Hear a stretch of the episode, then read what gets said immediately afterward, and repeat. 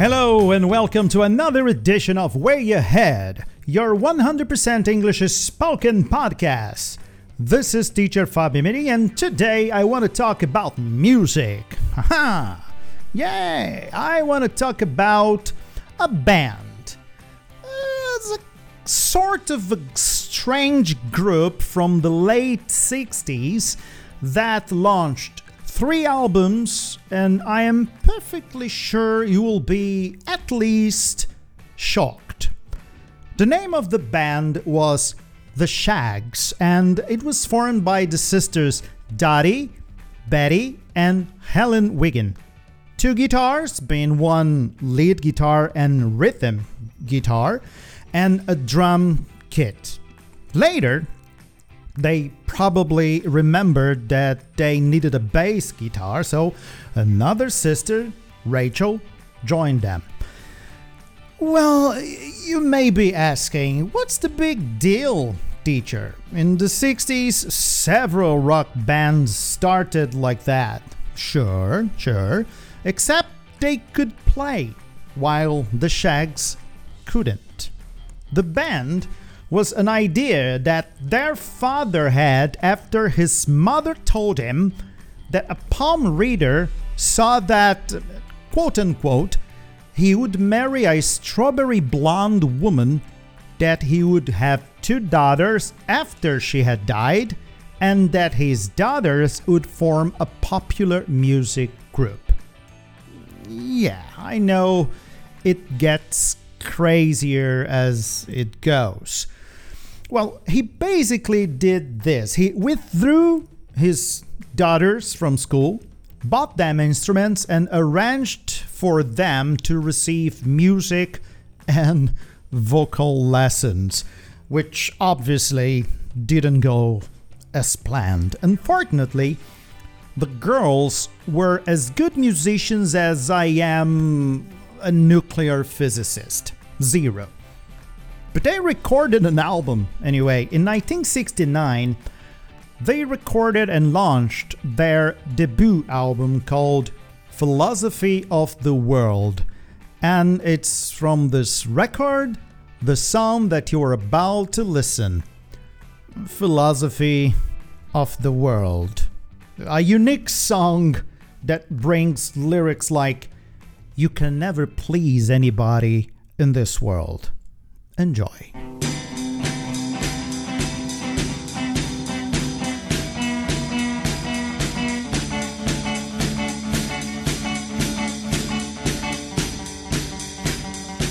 Oh, the rich people want what the poor people's got. And the poor people want what the rich people's got. And the skinny people want what the fat people's got. And the fat people want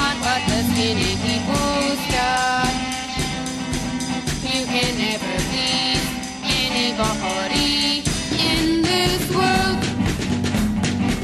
The short people want what the tall people's got. And the tall people want what the short people's got. The little kids want what the big kids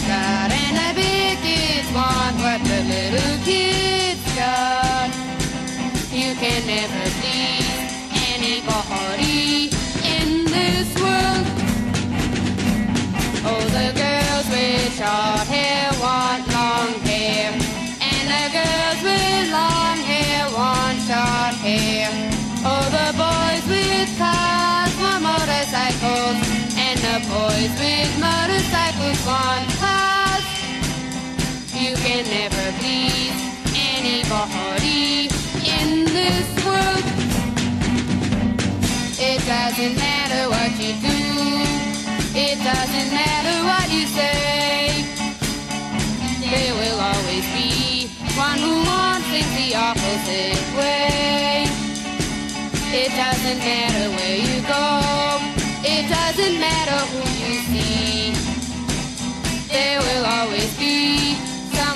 disagrees. We do our best, we try to please, but we're like the rest. We're never at ease.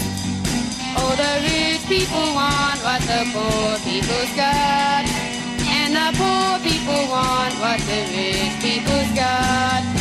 And the skinny people want what the fat people's got, and the fat people want what the skinny people's got. You can never please anybody in this world.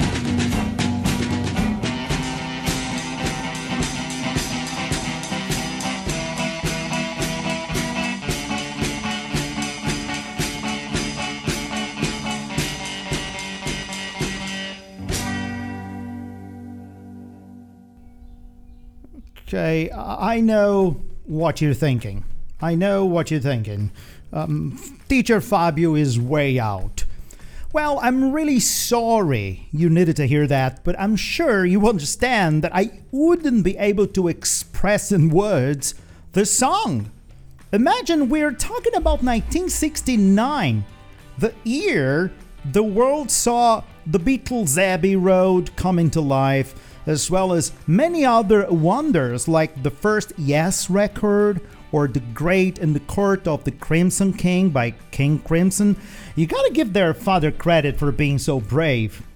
You know, American rock and roll singer and critic Cub Koda wrote, and I quote, There is an innocence to the songs and their performances that's both charming and unsettling. Hacked at drum beats, walked around chords, songs that seem to have little or no meter to them, being played on out of tune, pawn shop quality guitars all converge, creating dissonance and beauty, chaos and tranquility, causing any listener coming to this music to rearrange any pre existing notions about the relationships between talent, originality, and ability. There is no album you might own that sounds remotely like this one. well, I gotta admit, this guy was gentle. Because, come on, right? There is no way one can sit and listen to this record from first to last track without feeling the urge to run away, right? Just like the fellow who recorded their album. Um, he simply disappeared, taking 900 out of the 1,000 copies he had promised. He probably listened to the final product and said, What have I done? and disappeared. Yeah. And because I love all of you, here is a little more of the Shaggs.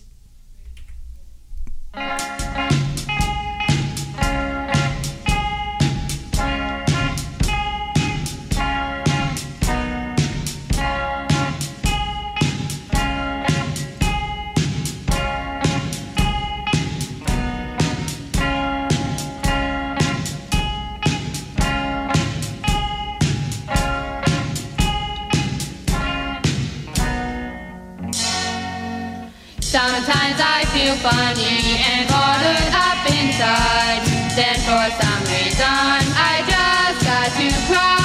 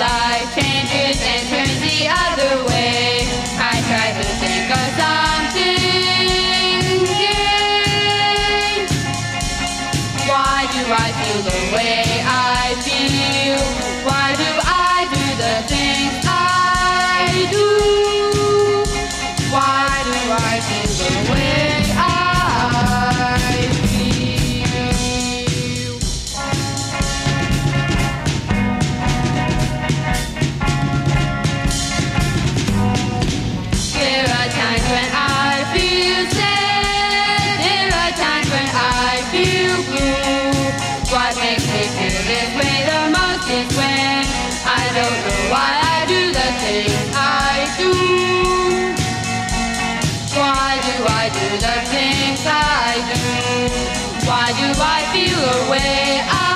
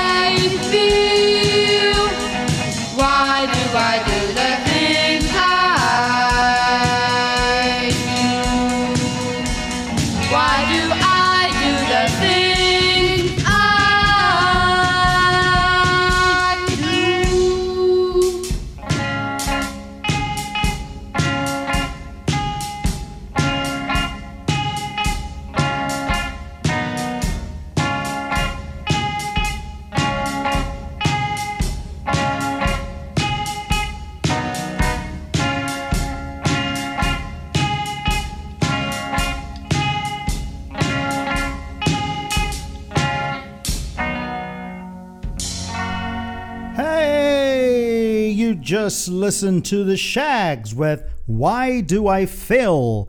And if you are here, it's because you love the podcast and you obviously didn't die. So this is when we switch to Portuguese. Então tá, né? V- Vamos lá. Se você sobreviveram agora, né? Se você sobreviveram até agora, a gente vai falar, né? Que, que loucura isso, né? Então, o mundo e suas histórias, a música pop e suas histórias. Mas antes de eu falar sobre o vocabulário usado hoje, deixa eu aproveitar para te dizer que tem Black Friday. É, ou seja, promoção com desconto bem legal para a última turma de inglês do ano do English in Brazil. Presta atenção, a última turma do ano. Então, se você ah, de repente nunca estudou inglês e busca um plano de estudos eficiente, tem medo ou vergonha de errar a pronúncia na hora de falar, se confunde para formar frases em inglês ou já tem alguma experiência com o idioma, mas precisa de uma imersão na língua para levar o seu inglês para um outro nível, clica no link que tem na descrição desse episódio e garante a tua inscrição com desconto. E ó, é por tempo limitado, tá bom? Então vai lá. Então, agora vamos ver o vocabulário que eu usei hoje para aprender um pouquinho mais, né?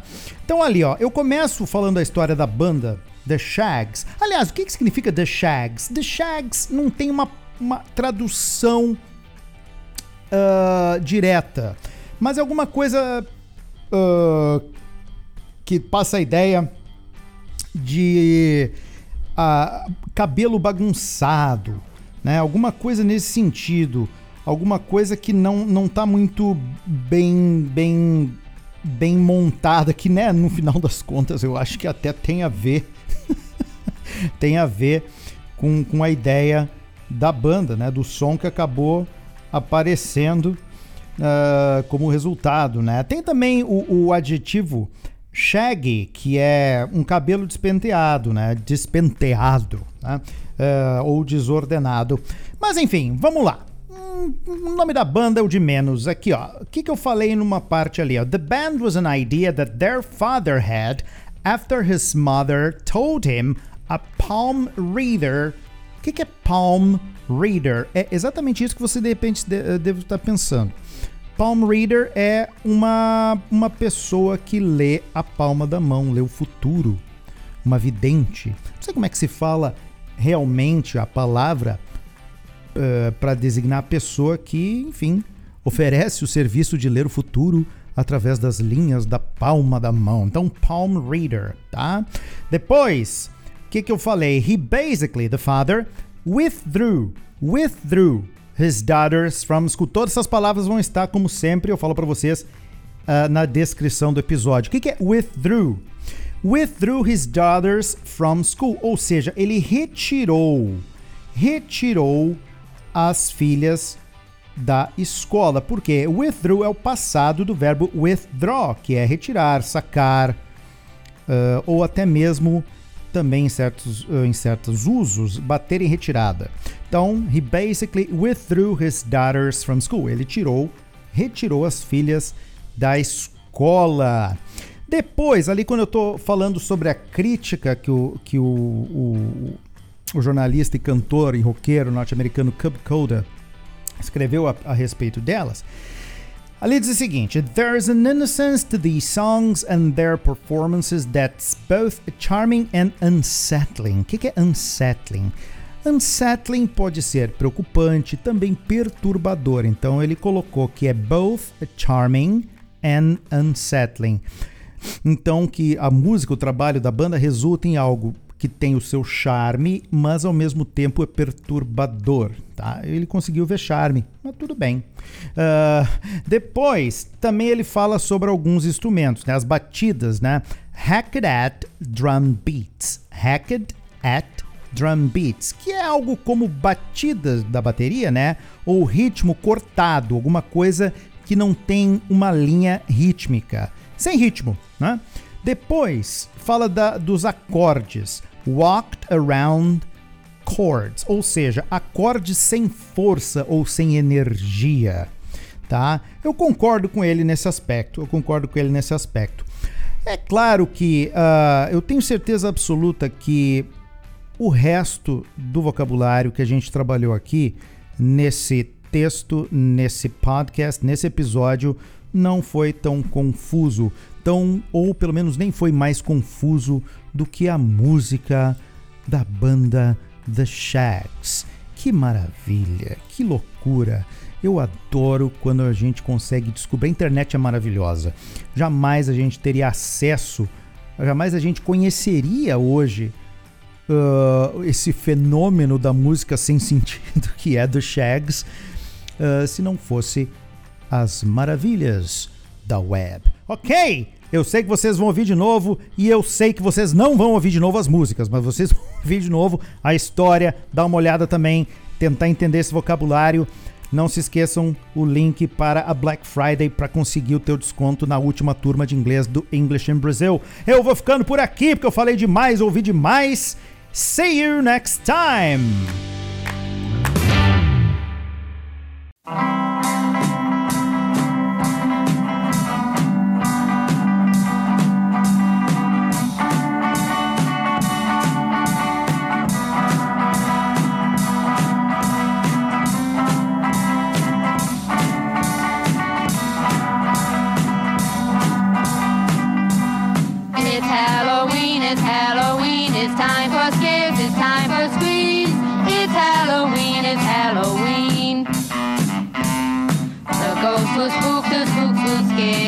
Why even Dracula will be there. It's time for games, it's time for fun, not for just one, but for everyone. The jack-o'-lanterns are all lit up, all the dummies are made and stuff. By just looking you'll see, it's this time of year again. It's Halloween, it's Halloween. All the kids are happy to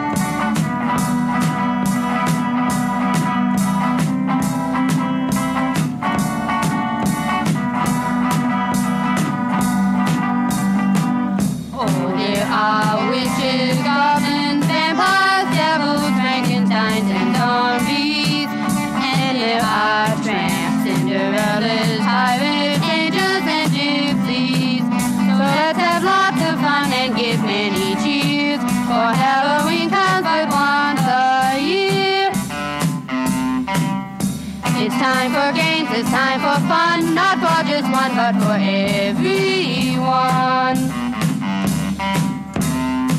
It's Halloween, it's Halloween, it's Halloween.